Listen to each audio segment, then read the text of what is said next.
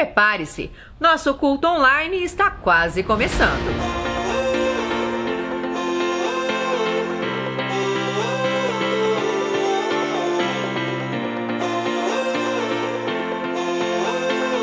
Oi, gente, estamos aqui hoje para te ajudar a se preparar para os cultos online da C3. É isso aí, e a gente tem algumas dicas para que esse tempo seja muito proveitoso para você e para sua família. Os nossos cultos começam pontualmente às seis e meia da tarde, todos os domingos. Você pode acompanhar no Instagram da C3, no Facebook da C3 Curitiba e também no nosso canal do YouTube. E uma pergunta: você já tem o app da C3 Curitiba? Não! você precisa baixar. Lá você vai ficar por dentro de tudo que acontece em nossa igreja. Programe-se para que você esteja focado somente na transmissão. Não faça nenhuma tarefa paralela, realize tudo antes. Lembre-se, a sua casa é a igreja.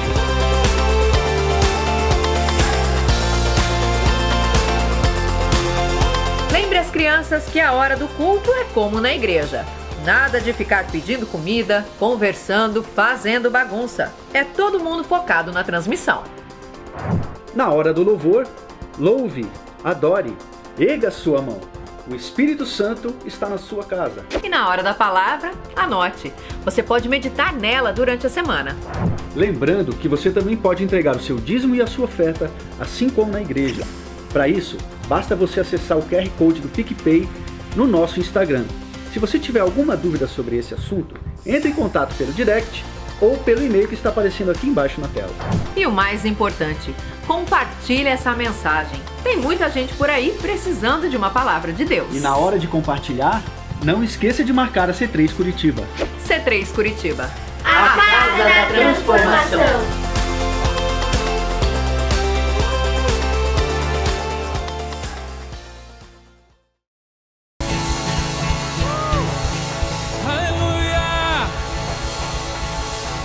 vieram nessa noite para adorar a Deus? Uh! Quantos vieram nessa noite para fazer um trono de adoração a Jesus? Uh!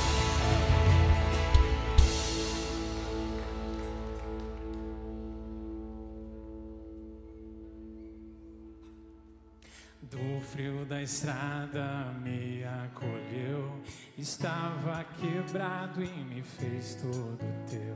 Teu fogo derrete minha alma ao calor. Eu pertencia aqui onde estou. Oh,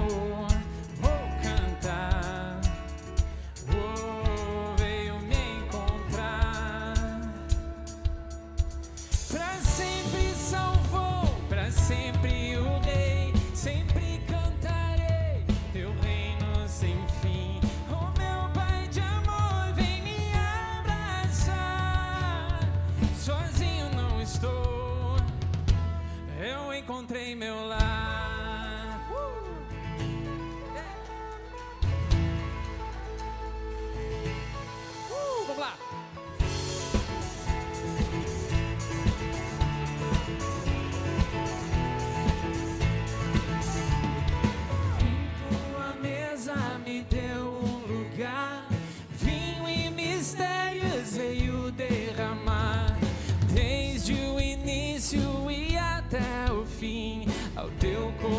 Coração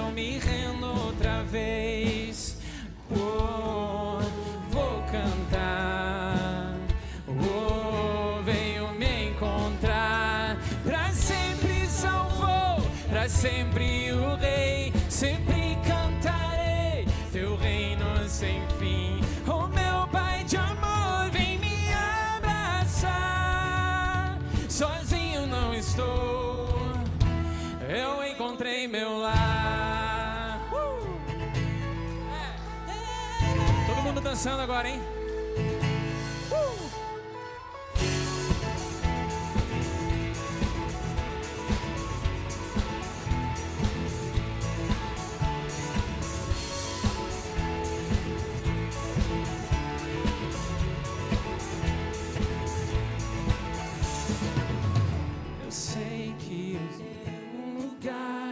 mesa e me chama de teu.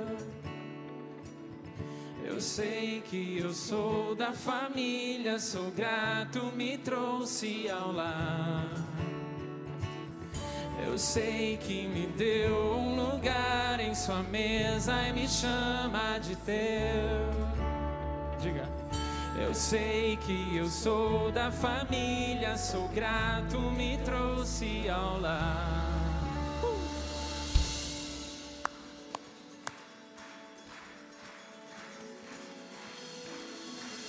Eu encontrei meu lar. Yeah, yeah. Eu encontrei meu lar, eu sei. Sozinho não estou. Eu encontrei meu lar. Yeah. Uh. Estamos em casa.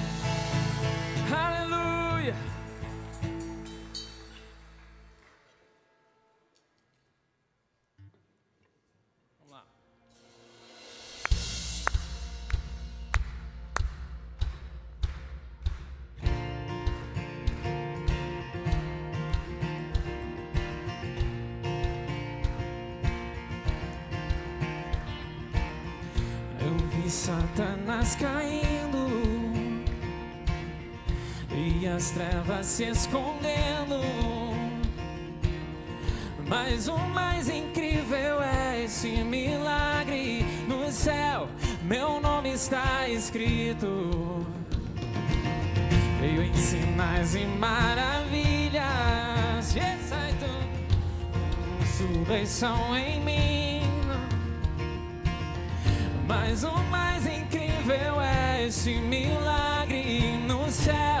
Meu nome está escrito. Oh, louvor pertence a ti para sempre. Diga. Esse é o meu testemunho, me resgatou. Com graça minha história ele mudou. Por Jesus Cristo justo justificou. Esse é o meu testemunho, esse é o meu testemunho.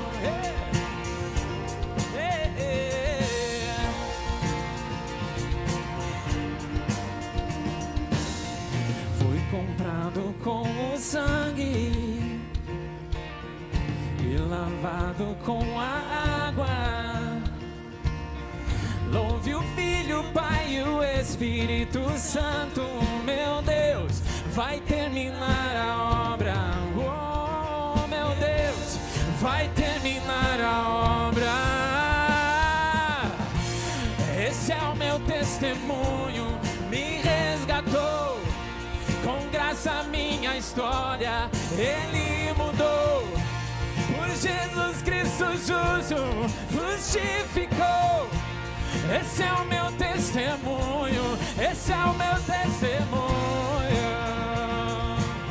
Yeah.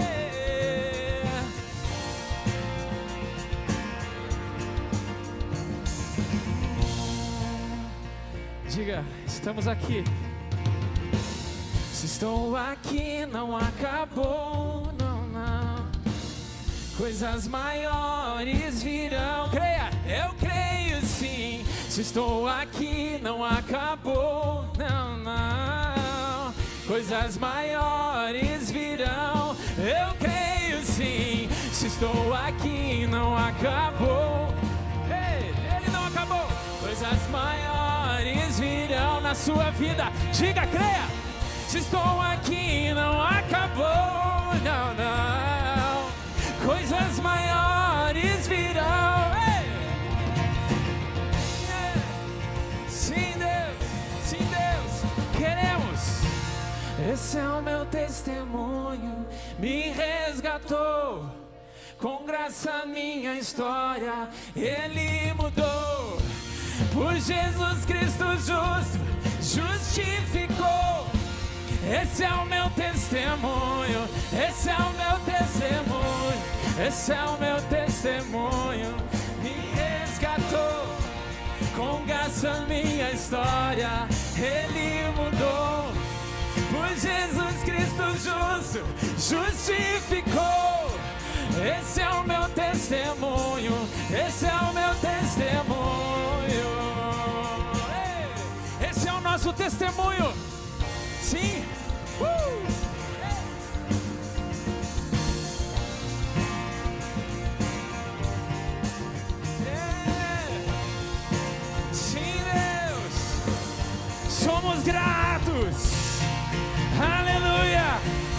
esse é o testemunho, erga sua voz.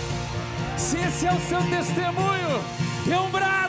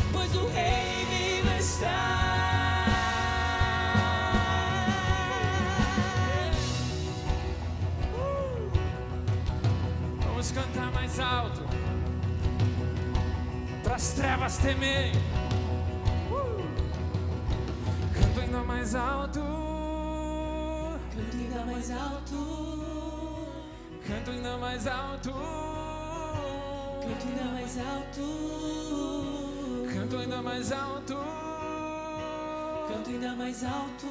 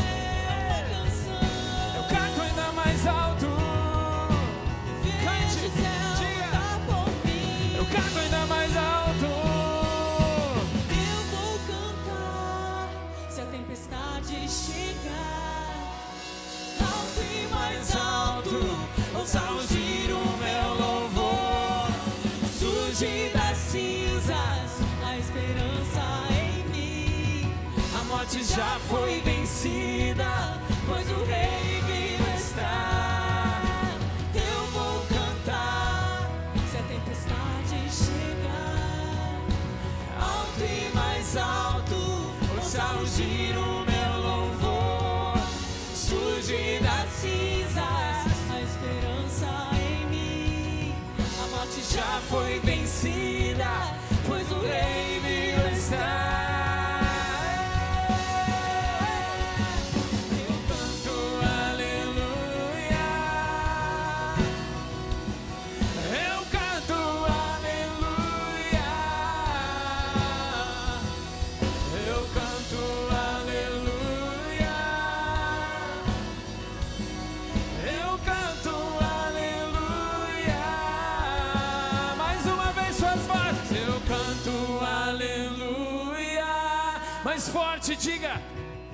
É um canto.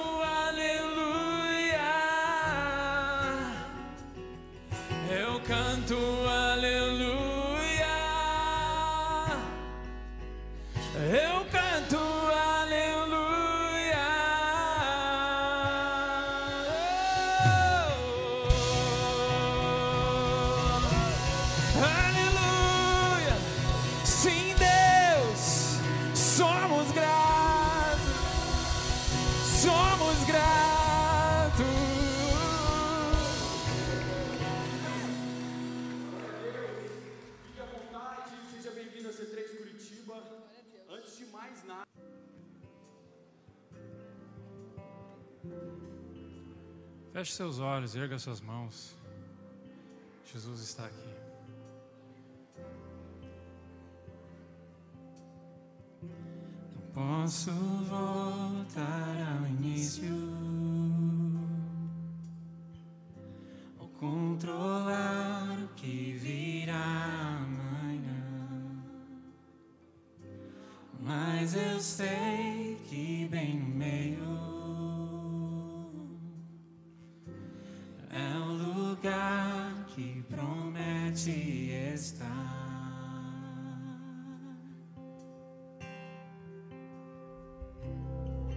Não vou seguir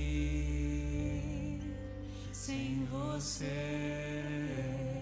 Vem de novo me encontrar, Jesus, Jesus. Só quero ser você é. Vem de novo me encontrar. Hum, sim, podemos te sentir, Jesus.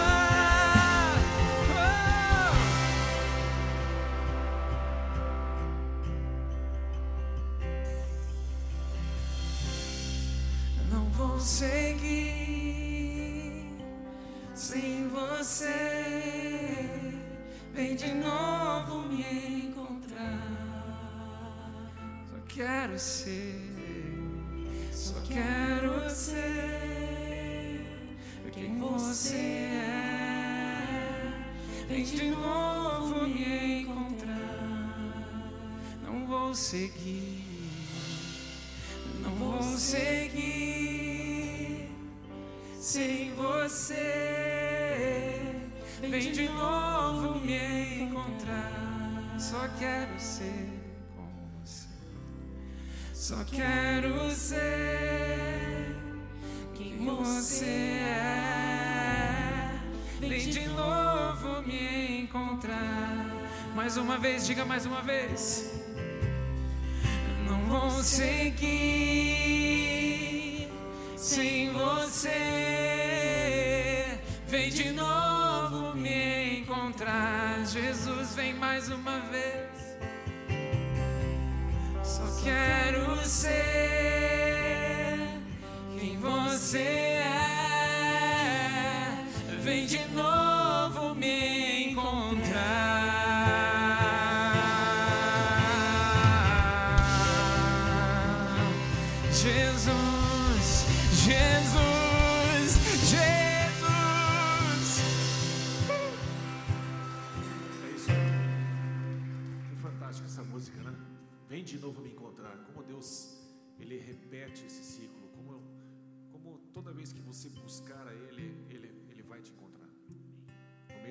angústia, no meio da tua alegria, Ele te encontra.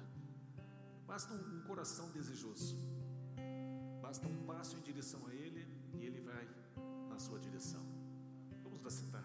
Obrigado. Valeu, Banda. Valeu, Duda, Júlia e companhia. Ó a cabeça. A gente está de telão novo, tem um pessoal meio distraído. E já três, quatro bateram a cabeça. Né? Todo mundo deu sangue hoje. Obrigado pelo sangue, meu irmão. O sangue fala alto, né? como o sangue de Abel. Só não morreu. Morreu, mas passa bem. Tá bom, o Fernando tirou um bife ali. E aí, tudo bem com vocês? Né? Um dia a gente vai deixar essas máscaras caírem, né? Que caiam as máscaras. Glória a Deus. É, um pouco de rebeldia no meu coração, mais uma vez, coração peludo. Mas é isso aí. Gente, a série Saia da Caverna, eu estou gostando bastante. Eu acho que é muito propício ao tempo que nós estamos vivendo. E eu creio que Deus colocou isso no, no meu coração para a gente conversar, para que a gente possa entrar em ação, que a gente possa perceber que Deus continua vivo, Deus continua ativo e continua acessível. O problema é que a gente se isola, a gente se fecha e a gente começa a se trancafiar, e a gente começa a se isolar, e a gente começa a achar que a vida é simplesmente algo que eu preciso comandar, eu preciso fazer. E na verdade, Deus está nos chamando para sair dessa posição, sair lá do fundo da caverna. E talvez alguns de vocês estejam até com a picareta cavando mais lá para dentro ainda, entrando mais fundo né, do que deveria.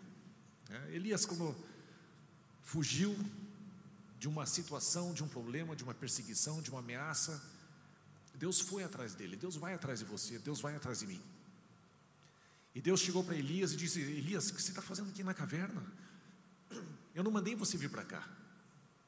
Eu não disse para você se esconder. O que, que você está fazendo aí? Vem para fora. E a mesma coisa, Elias, ele era um homem parecido com você e comigo, sujeito às mesmas paixões, sujeito às mesmas coisas, mas era um homem poderoso diante de Deus e fazia coisas incríveis através das suas declarações de fé. Mas, em algum momento, ele desanimou, em algum momento ele se acovardou, entrou em depressão, se enfiou no meio de uma caverna e disse: Basta, eu quero morrer. E Deus não aceita isso da gente. Deus não aceita você desistir. Deus ele diz: Não, senhor, não, senhora, vem para fora, vem para fora.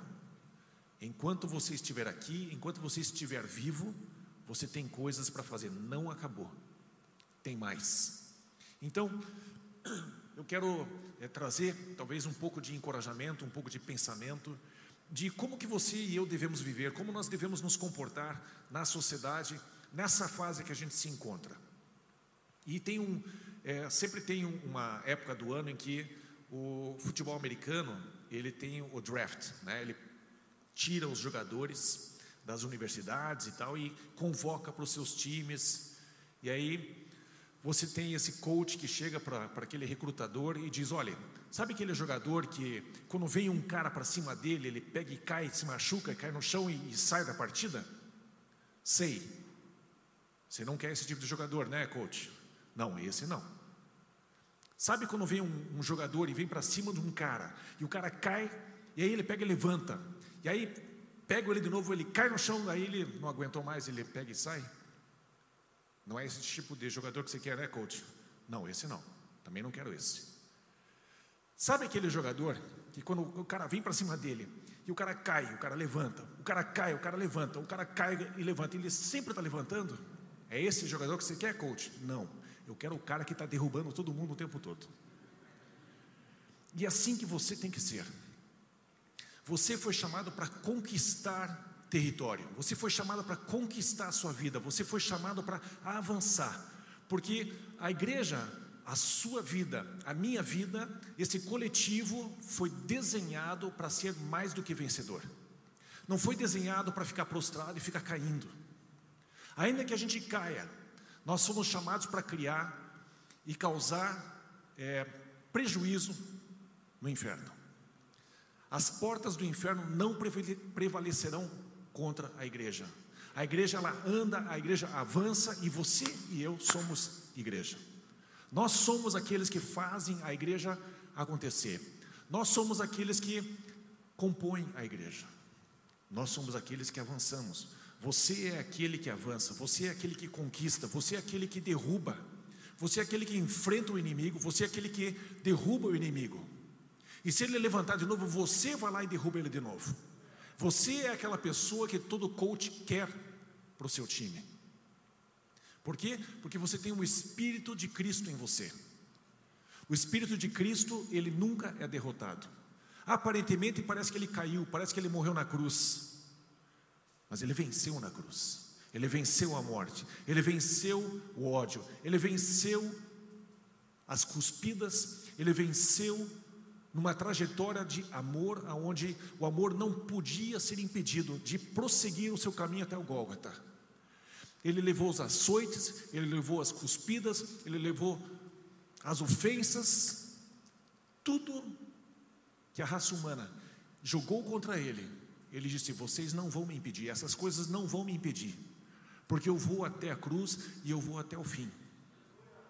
A força desse amor, a força desse Espírito que vem sobre nós, que o Espírito Santo foi enviado para nós, para a igreja, está sobre você. Basta você ligar-se de que isto é acessível para cada um de nós. Não é para um super-cristão, aliás, aqui não tem super-cristão. Não existe isso. Existem pessoas normais fazendo coisas extraordinárias porque o Espírito Santo está sobre nós está em nós. E é assim que você deve viver. Você precisa sair de dentro de você mesmo. Você precisa sair desta falsa cadeia que inventaram para você. Sabe que Deus às vezes ele deixa certas coisas acontecer com você e comigo, e ele nem muda a situação. Quer ver uma coisa? Pedro, ele estava preso na cadeia, e as pessoas orando para que ele fosse solto, para que abrisse a cadeia, deixasse ele sair. E Deus disse: Quer saber de uma coisa? Eu vou fazer as duas coisas. Eu vou deixar a cadeia fechada e mesmo assim vou tirar. Às vezes a situação não muda, mas Deus pega e tira você do mesmo jeito. Às vezes você parece que está no meio de uma situação complicadíssima e ela vai continuar complicada, mas mesmo assim você parece que saiu da situação, você tem paz, você tem confiança, você tem segurança, você tem alegria, que é inexplicável. Por quê? Porque Deus está agindo na sua vida. Porque você deixa Ele agir na sua vida. Você não se agarra à escuridão. Mas eu quero trazer para você alguns pensamentos e primeiro eu gostaria de ler a palavra de Deus. Eu gostaria de fazer um negócio diferente hoje. Eu gostaria que você ficasse em pé, em honra a esses homens que morreram para fazer com que essas palavras fossem escritas e chegassem até nós. Então, em honra a essa leitura, não vou fazer isso sempre, mas hoje eu gostaria de fazer. 2 Pedro, capítulo 1, versículos 12 a 21. Olha o que ele diz: esse homem estava para ser morto. Ele sabia que os dias dele estavam chegando ao fim. Mas ele escreve algo que transcende ele mesmo. Por isso, sempre terei o cuidado de lembrá-los destas coisas, se bem que vocês já sabem, já a sabem e estão solidamente firmados na verdade que receberam.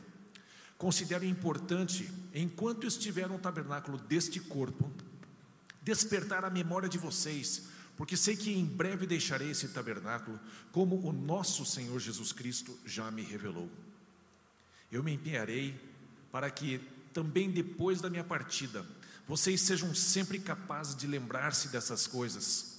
De fato, não seguimos fábulas engenhosamente inventadas quando falamos a vocês a respeito do poder e da vinda do nosso Senhor Jesus Cristo. Ao contrário, nós fomos testemunhas oculares da Sua Majestade. Ele recebeu honra e glória da parte de Deus, Pai.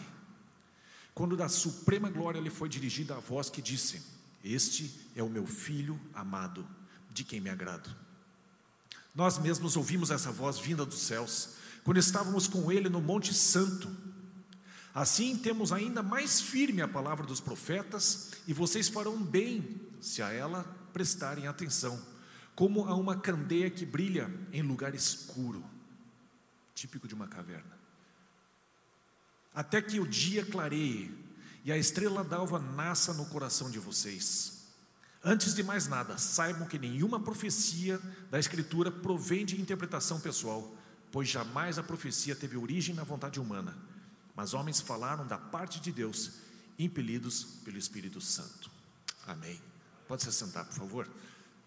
Eu quero explorar um pouquinho esse, esse, esse texto, e eu quero que você eh, me acompanhe nesse raciocínio, tem muita coisa para a gente falar aqui. Mas, primeiro, algumas coisas podem levar você para dentro de uma caverna. E eu vou citar, lógico, são várias coisas, né? Mas talvez em categorias genéricas, talvez a gente possa dizer assim: o pecado é algo que leva uma pessoa para se esconder. Quando a gente erra, quando a gente faz algo errado, a gente quer se esconder. Basta você olhar lá no, no princípio da história, onde Adão e Eva, quando pecaram, a primeira coisa que eles fizeram foi se esconder. Ficaram com vergonha e ficaram fechados, escondidos, foram para dentro de uma caverna, entre aspas. Se isolaram, tentaram fugir de Deus. Mas Deus ele não deixa você e eu fugirmos desse jeito. Ele vem atrás, ele envia Jesus, ele é, manda o sangue de Jesus, ele manda o Espírito Santo nos convencer do pecado, do juízo, da justiça, e a longanimidade de Deus vem sobre você, e ele insiste e ele insiste para que você saia da caverna. Vocês podem perceber que Deus, ele sempre vai puxar a pessoa para perto dele. Ele sempre vai enviar uma mensagem para que você se levante, você sacuda a poeira e você volte a ter comunhão com Ele. E não fique debaixo da condenação, do pecado, do tropeço e da falha. Deus, Ele sempre vem ao nosso resgate. Então, o pecado nos leva à caverna. E cada um de nós tem uma certa situação, uma certa formação, é, uma certa cultura, uma certa intelectualidade, uma cer um certo DNA.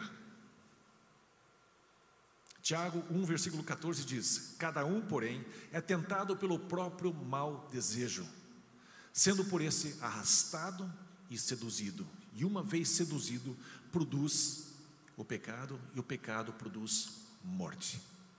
Então, tem várias coisas na vida de cada um de nós, inclusive na minha, que vão produzir essa possibilidade, vão trazer esse risco.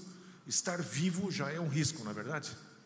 Você já está exposto a certas situações que você pode eventualmente pecar.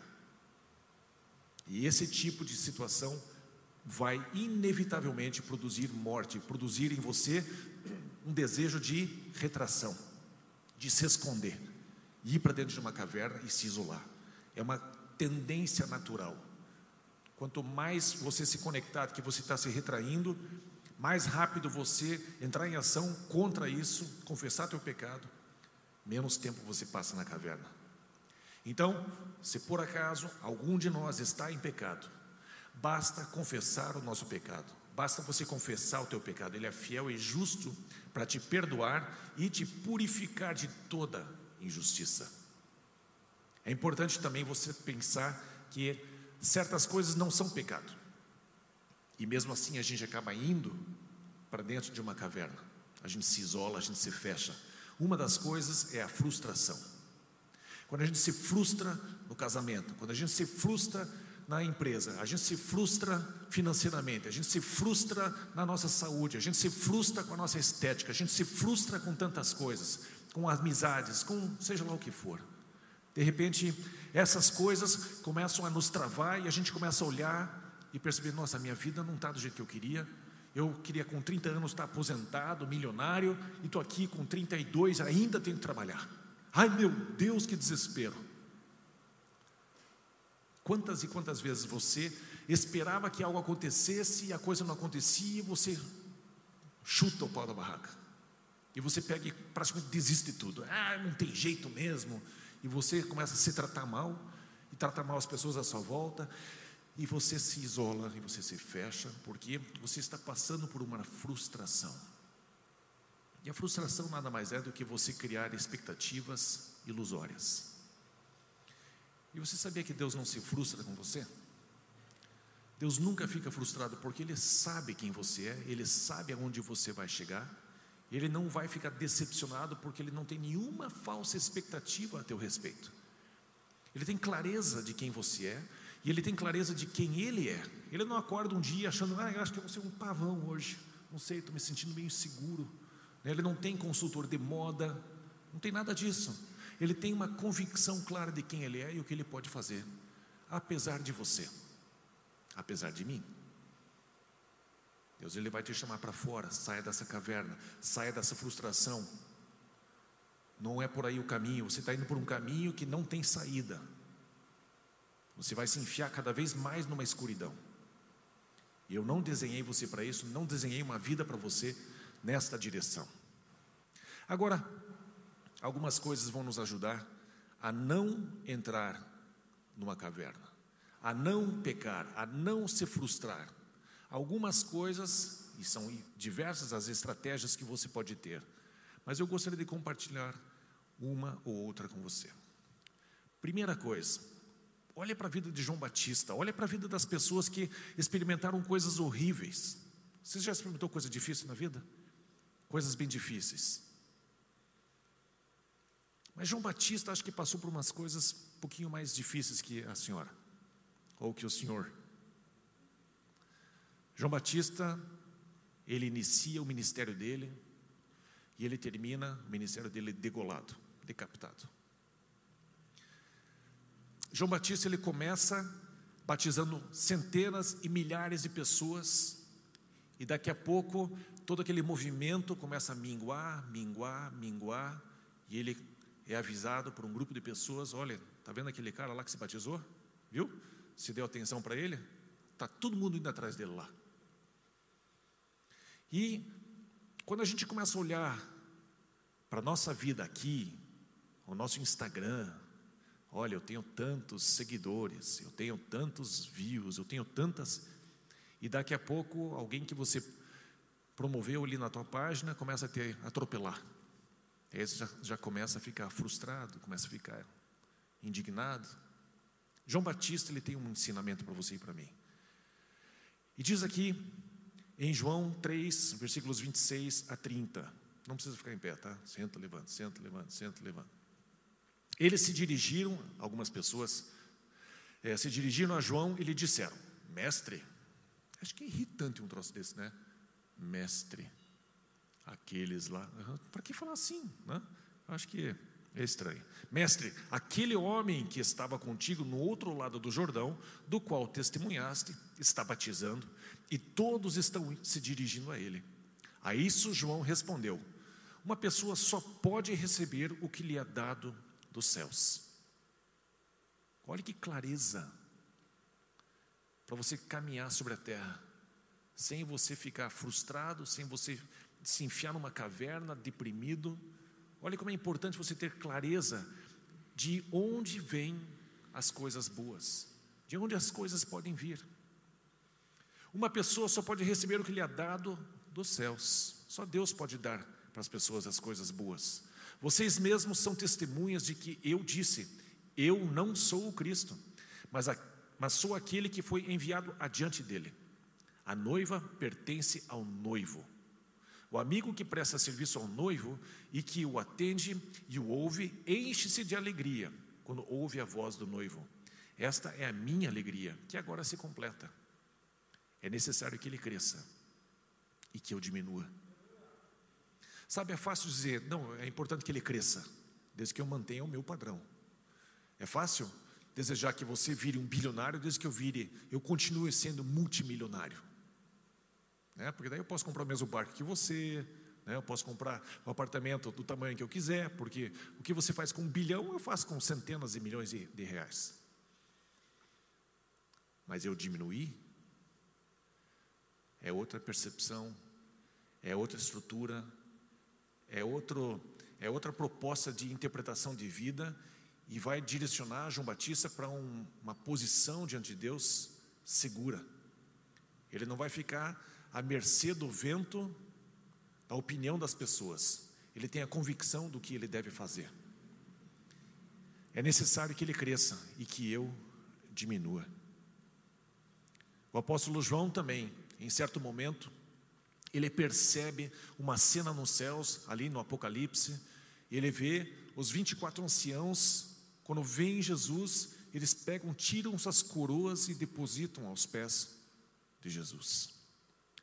Eles receberam uma recompensa, receberam algo glorioso, receberam uma posição, um status, mas eles percebem que, mesmo na eternidade, Jesus é digno, Ele que precisa receber as coisas.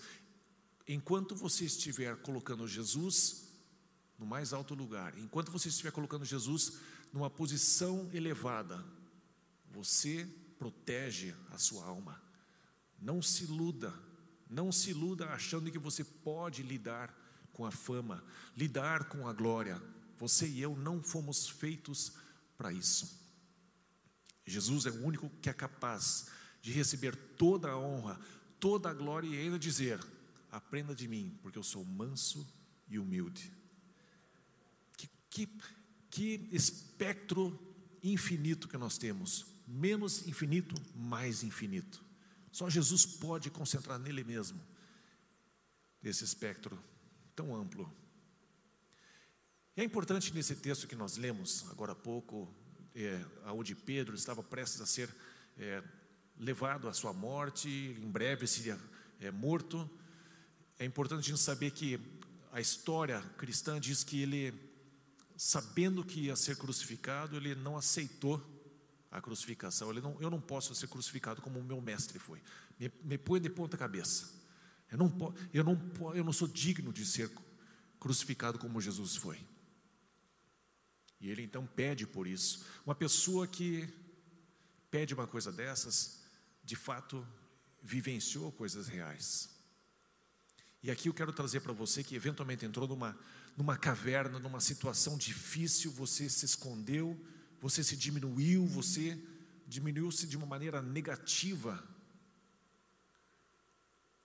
Jesus, ele, ele mostra na história, e os apóstolos mostram nas suas histórias escritas, relatadas, de que você pode ter uma tranquilidade intelectual. Dizem que o crente ele é bobo. Ele não é bobo. Nós somos muito sábios. Nós temos o Espírito de Cristo em nós e nós discernimos a verdade. Nós percebemos o que é real e o que é enganoso. E as histórias escritas, nós temos até uma música, né? As histórias são reais. Você pode se aproximar de Jesus, você pode sair dessa caverna com uma tranquilidade intelectual, de que as coisas que foram escritas foram escritas através de pessoas que vivenciaram. Se eu posso acreditar que é, alguma coisa aconteceu alguns anos atrás porque alguém me disse, porque ela viu, por que é que eu não posso acreditar de que 500 pessoas viram Jesus subindo? Por que é que eu não posso acreditar nos profetas que anunciaram a vinda do Messias através de vários sinais, através de várias profecias? São mais de 300 profecias a respeito de uma pessoa que não tinha nem nascido ainda. Qual é a pessoa que é capaz de nascer e decidir: eu vou nascer de uma virgem, e eu vou nascer lá em Belém, e depois eu vou ser chamado de Nazareno, mas vão depois me pendurar numa cruz e as pessoas vão olhar de baixo para cima para mim e vão citar provérbios ao meu respeito. Médico, cura-te a ti mesmo. Como que você consegue controlar o que as pessoas vão dizer para você? Você precisa ter uma paz e uma segurança intelectual de que o cristianismo é a ciência mais sábia que existe, porque ela foi praticada, ela foi vivida, é verdadeira pessoas vivenciaram, e você, de vez em quando, na sua angústia, você canta um aleluia e você recebe uma paz que você não consegue explicar, mas é real. Validação intelectual, paz intelectual, tranquilidade intelectual, de que trezentas e tantas profecias foram anunciadas, para que você tenha uma mansidão de pensamento e você possa se entregar para estas verdades a respeito de Jesus. E essas verdades continuam declarando que Ele tem um livro nos céus. Ele diz: Todo aquele que crer em mim terá o seu nome escrito no livro da vida. E aqueles que estiverem nesse livro da vida terão a vida eterna comigo. Nós cristãos somos sábios, e intelectualmente superiores ou privilegiados por crermos. Quem é que acredita que Cristóvão Colombo descobriu as Américas? Pedro Álvares Cabral descobriu, porque foi escrito. E agora tem isso, relatos que não, não foi bem assim, não foi bem assim. Quantas, quantos arqueólogos tentaram provar que a Bíblia estava errada e no final das suas pesquisas descobriram que a Bíblia estava correta. Nós podemos, você pode ter uma tranquilidade intelectual de que você não crê num conto de fadas. Pedro estava prestes a ser morto, e uma pessoa, para proteger a sua vida, jamais defenderia uma mentira. Ela, ela, ela, ela protegeria a sua vida e, dizia, e diria: Não, verdade, eu inventei. Onze apóstolos morreram pela sua fé, porque as histórias são reais e intelectualmente você pode confiar nelas. Sábio é o homem que lê a palavra de Deus, porque ele vai encontrar nelas a vida eterna.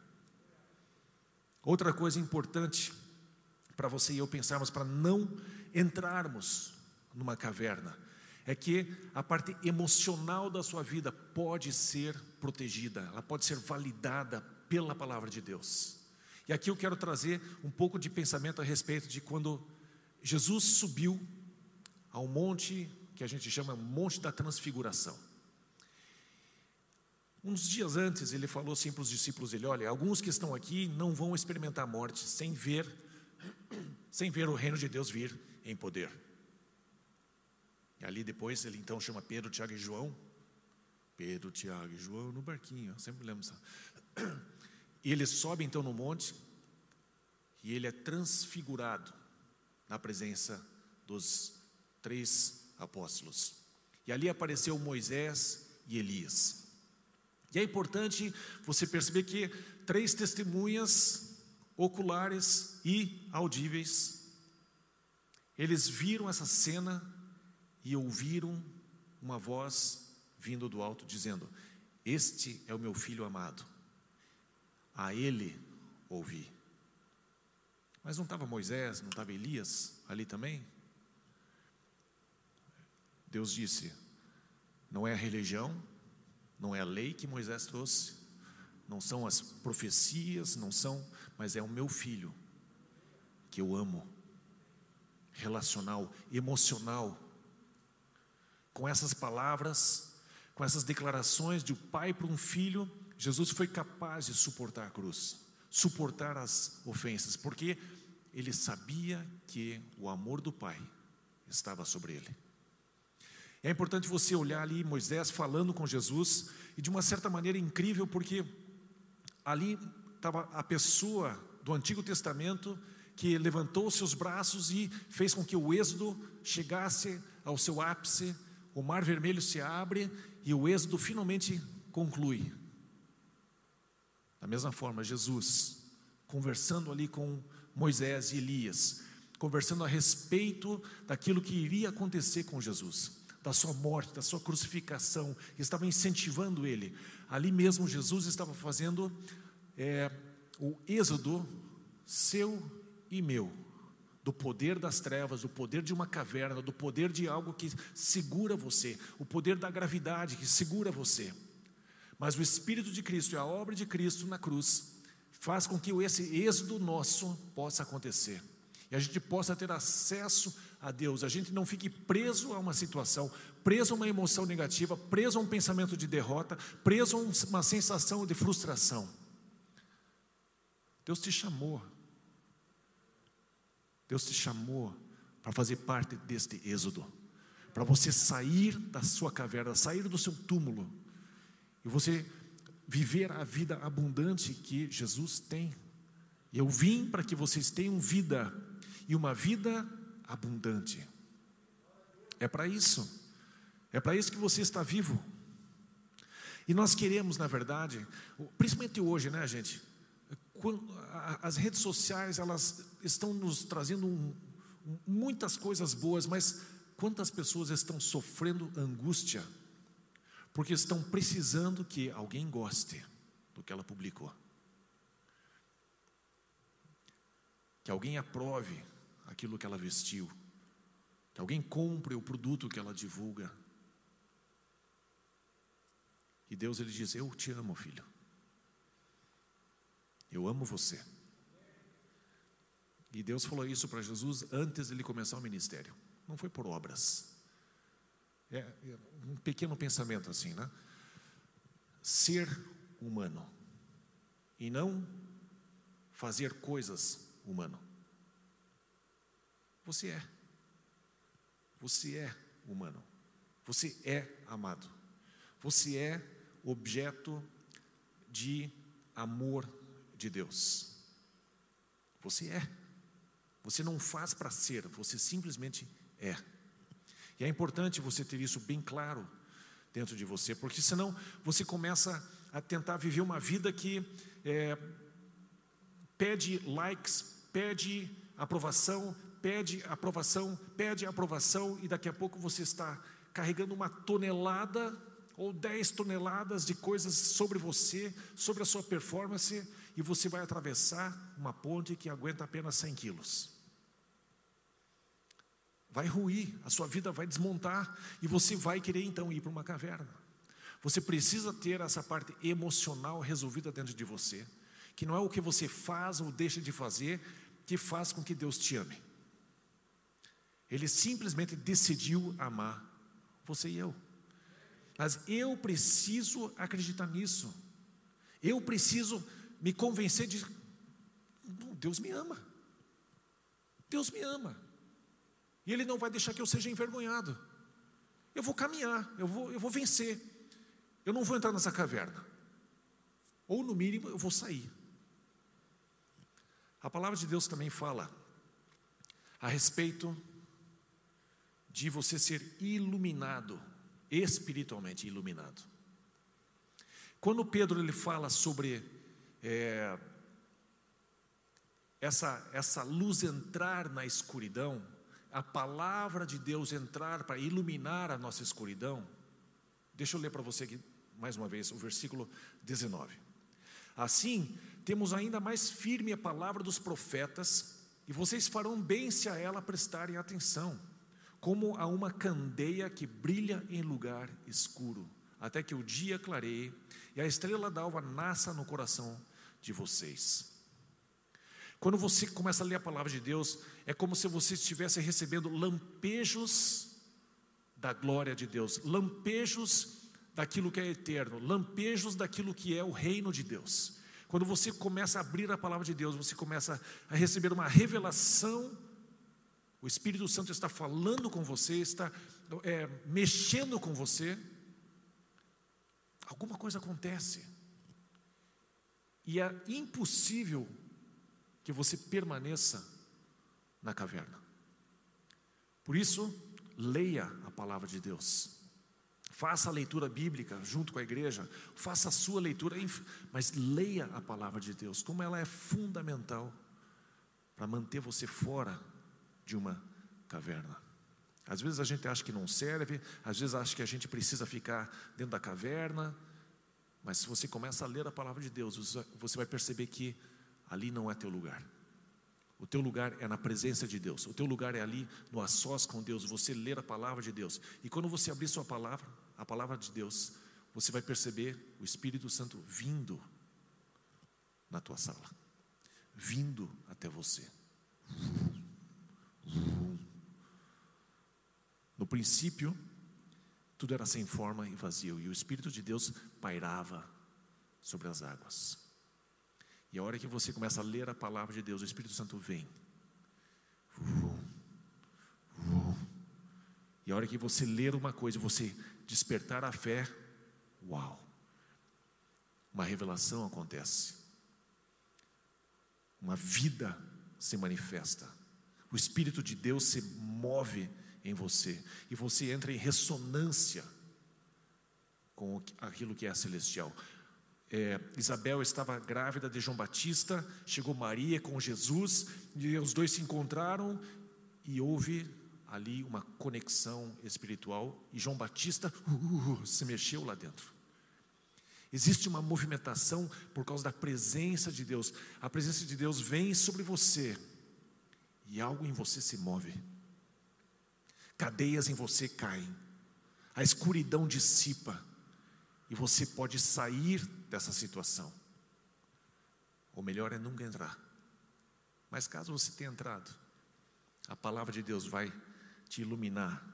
Salmo 119, versículo 105 diz assim: Lâmpada para os meus pés, e a tua palavra, e luz para o meu caminho.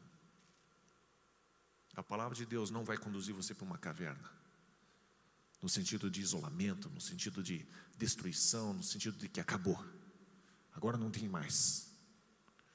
A gente poderia tranquilamente fazer uma série, vá para a caverna, né? e a gente poderia trabalhar o tema, vá para, vá a caverna, vá para sós com Deus. A gente pode brincar com os temas, né? Mas o que Deus quer para você é saia das trevas, saia dessa caverna, saia de um pensamento destrutivo. Saia de um pensamento que te derruba e venha para a luz que ilumina o teu caminho. Deus quer que você caminhe, Deus quer que você ande, Deus quer que você avance. Esse é o estilo de Deus. Deus te chamou para caminhar sobre a terra. Ele falava assim: Abraão, caminha sobre a terra, olhe para todos os lados, até onde você alcançar os teus olhos. É teu, é teu.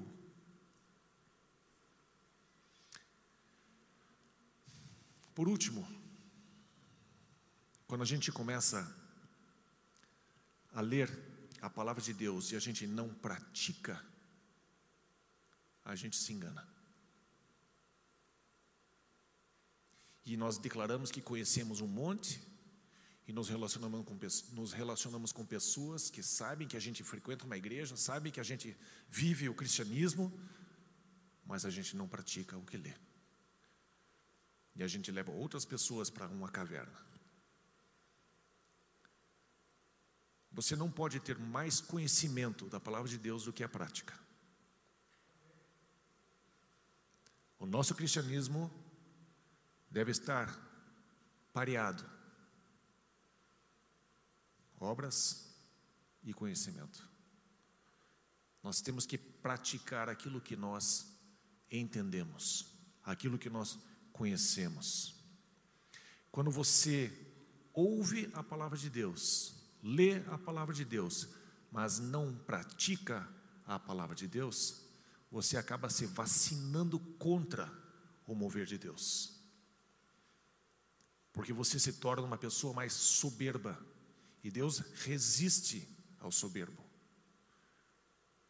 Certos tipos de conhecimento simplesmente vão deixar você estufado, peito de pombo. E Deus não tem essa intenção para você. Deus quer que você pratique a palavra, que você conheça a palavra, que você pratique a palavra, que você conheça a palavra. E você se aproxime de Deus, e você seja um mensageiro de Deus, você seja alguém enviado por Deus, um anjo do Senhor. Então não é o quanto eu conheço, e sim o quanto eu pratico. Para nós aqui na C3, pouco importa se você sabe a Bíblia inteira de cor e não ensina ela para ninguém.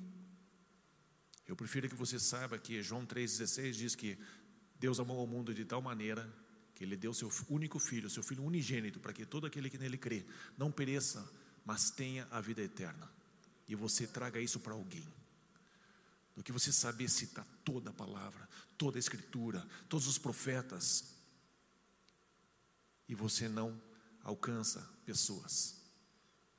Como é importante a nossa prática estar compatível com aquilo que nós conhecemos, não é verdade? É horrível uma pessoa mostrar que sabe mais que você. Ah, parabéns, você sabe mais. Você pode ir embora agora? Pode me deixar em paz? Né? Metida, né? Outra coisa, por último, o amor nos ajuda a nunca entrar na caverna. E aqui eu, eu peguei, vocês lembram do, do Jürgen, né, que era da C3 San Diego, que agora virou Awaken, né? Eu estava escutando uma mensagem dele e eu peguei esse pedacinho e vou passar para vocês porque vale a pena. É, ele, ele soltou uma frase assim muito bacana que ele deve ter copiado de alguém, com certeza, né? Que a gente sabe que a diferença de é, plágio e pesquisa? Plágio é quando você pega ideia, uma ideia só. Pesquisa é quando você pega um monte de ideias, né? Aí não é plágio. Sei lá, mas é assim: o amor é como a flor que libera a sua fragrância quando a bota lhe pisoteia. É interessante, né? Eu fiquei assim: oh, o amor é como a fragrância de uma flor que brota quando a pisoteia. Quando alguém pisa no. Ah, mas não pisa. Eu sou uma pessoa muito boa, mas não pisa no meu calo. Né? Já escutou isso, né? As piriguetes, né? Como é que é? Como é que é que elas fazem? Lá, nem eu sei como é que é. Mas não pisa no meu carro. Quem é que tem a gingada da cabeça assim? Quem é que faz? A Giovana faz, isso eu sei que ela faz. Não sei como é que consegue fazer isso.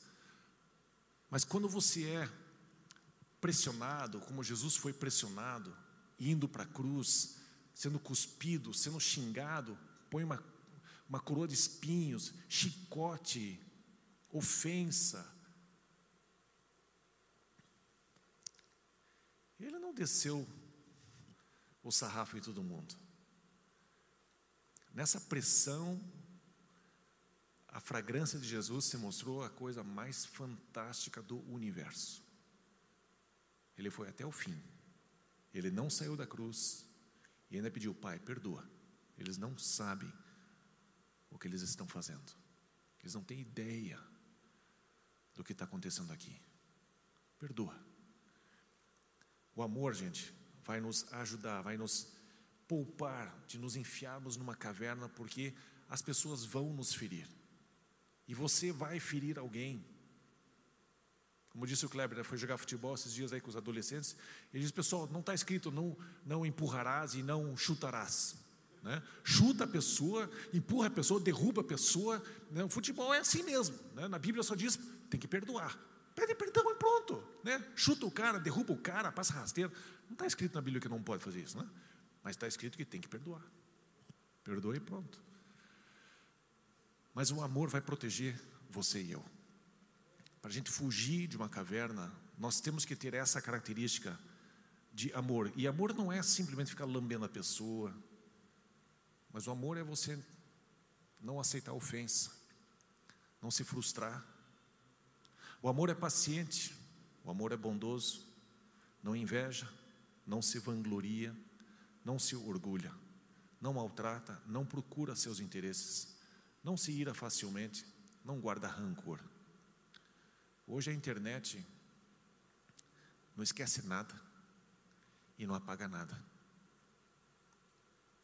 Mas nós não somos assim. O amor não guarda rancor, não registra, não mantém registro do mal. Eu sei de pessoas que guardam cheques sem fundo de pessoas que deram um calote nelas por 20, 30 anos. Essa pessoa aqui me deu calote, cara. 10 cruzado. O amor não é assim. O amor não se alegra com a injustiça, mas se alegra com a verdade. Tudo sofre, tudo crê, tudo espera, tudo suporta. Quando eu amo Jesus mais do que tudo, nada mais importa. A minha vida não vai ser levada para uma caverna, porque nem a caverna é importante, nem meu status é importante, nem meu dinheiro é importante, nem minha saúde é importante, nem a falta de cabelo é importante, nada disso é importante. Jesus é importante. E se você viver assim, colocando Jesus como a pessoa mais importante da sua vida, você jamais vai para uma caverna. Você vai para a morte, você vai para a tortura, você vai para a perseguição, você vai para a vitória, você vai para a conquista, você vai para onde for. Porque você sabe que Jesus tem você nas mãos dele. Para encerrar, de fato, eu quero só ler um versículo para você pensar um pouquinho. Nós temos a nossa responsabilidade, né? Nós somos humanos e fomos feitos à imagem e semelhança dele, de Deus. E olha o que aconteceu com um certo rei Ezequias, há muito, muito tempo atrás. Segunda Crônicas 32, 31, mas diz assim, a história de Ezequias foi que ele foi é, é, sitiado por Senaqueribe, um rei assírio, e a, o prognóstico era terrível. Eles iriam morrer de fome, eles iriam ser trucidados, não tinha salvação. Mas de certa forma Deus permitiu este povo que lá no Êxodo, ele disse: Não tire esse povo, não expulse esse povo da terra deles, deixe eles aí, não vou te dar nenhum pé da terra deles, não mexe com eles. Passa-se muito tempo, chega esse momento em que Deus tinha decidido: Eu vou lidar com eles. Eles vieram então contra o rei Ezequias, e Deus, de uma forma milagrosa, fez com que todo esse exército, daí você pode ler lá, fez com que todo o exército entrasse em confusão e fugissem. sem que Ezequias tirasse a espada contra alguém. Deus entrou em ação e ele fez uma obra milagrosa. Toda aquela ameaça, toda aquela afronta, Sinaqueribe dizia: Quem é Deus que vai tirar você das minhas mãos? Nenhum Deus de nenhum dos povos protegeu esses povos das minhas mãos. E vai ser assim com vocês. Eu vou destruir vocês. Não se iludam. Não confiem no Deus de vocês. E Deus pegou ele pelo nariz e ó, levou de volta.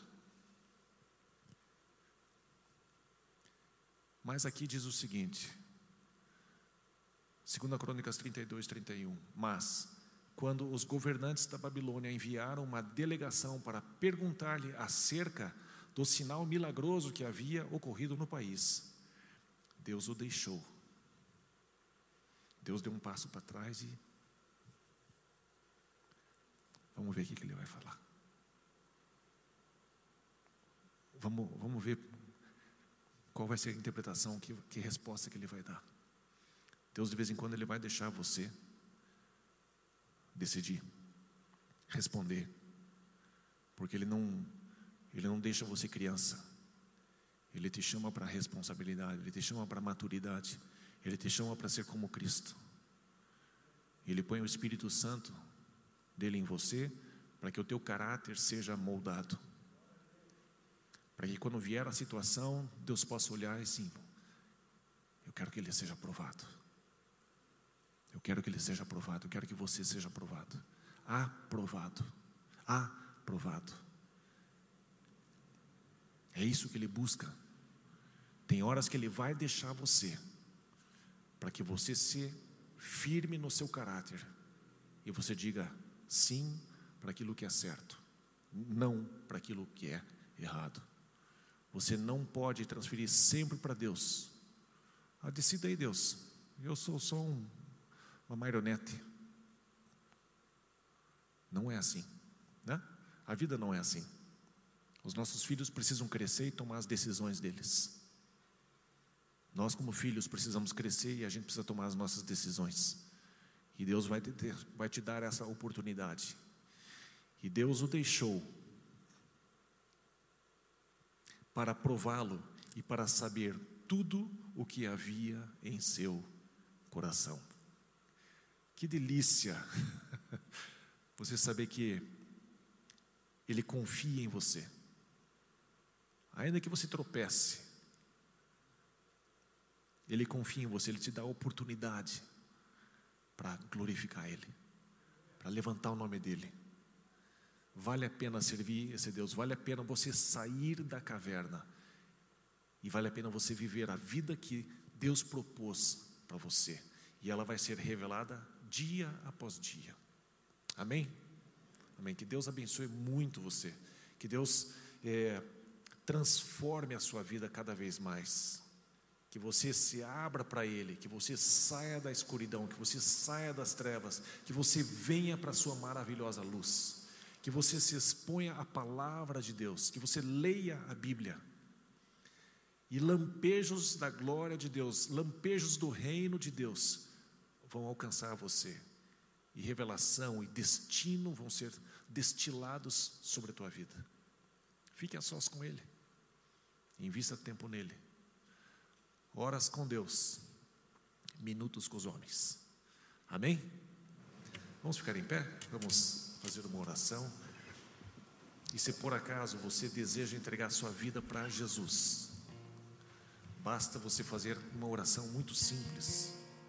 E a partir dessa oração, passar a se relacionar com Deus. E basicamente a oração é que você crê que Jesus Cristo se fez homem, ele viveu sobre a terra, morreu pelos teus pecados e ressuscitou e está vivo à direita do Pai. Se você crer no teu coração e você confessar isso com a sua boca, diante de Deus e diante dos homens, o Pai e o Filho virão e farão morada em você. Você vai ser habitado, você vai ser transformado.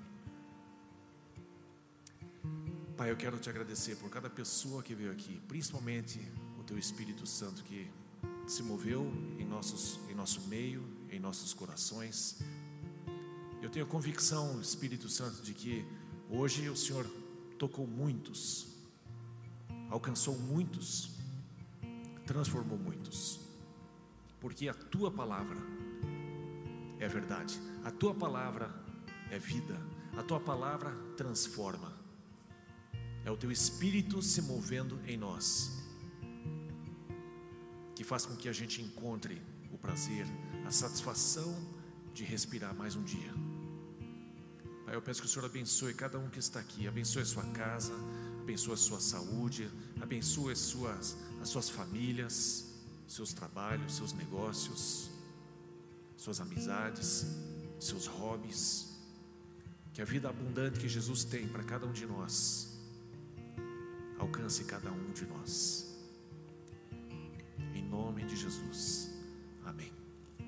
Amém. Vamos adorar a Deus com mais uma canção. Ela vai ser rápida ou devagar? Rápida? Vai ser boa. Vai ser boa? Então vamos aplaudir a Deus para não. Vai.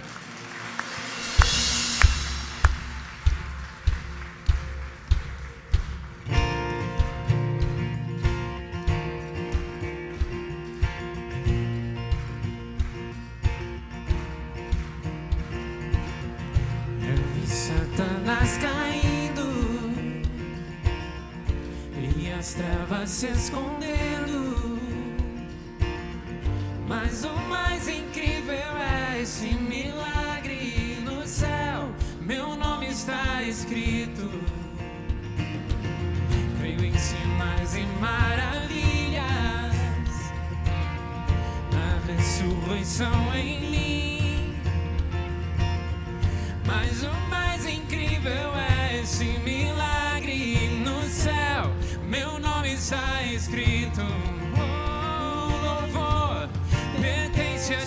Sempre. Esse é o meu testemunho, me resgatou com graça minha história.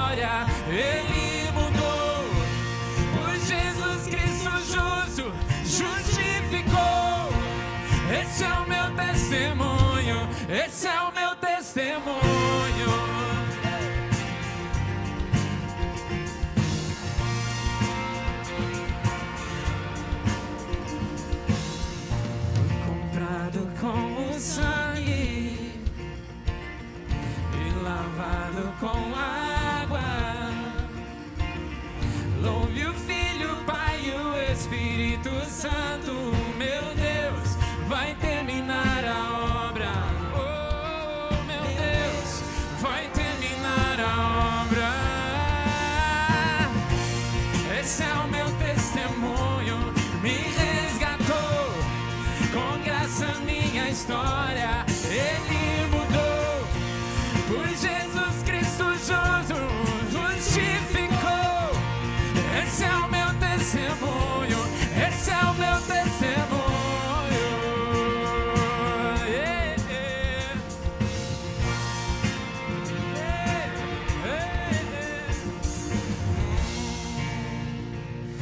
Acabou, gente.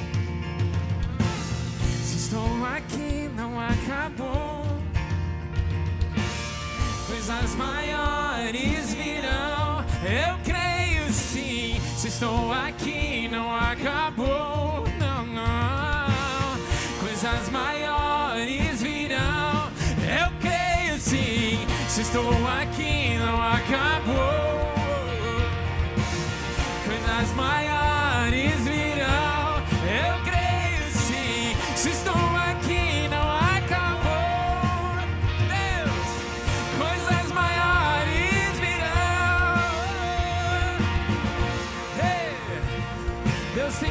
maiores para nós. Esse é o meu testemunho.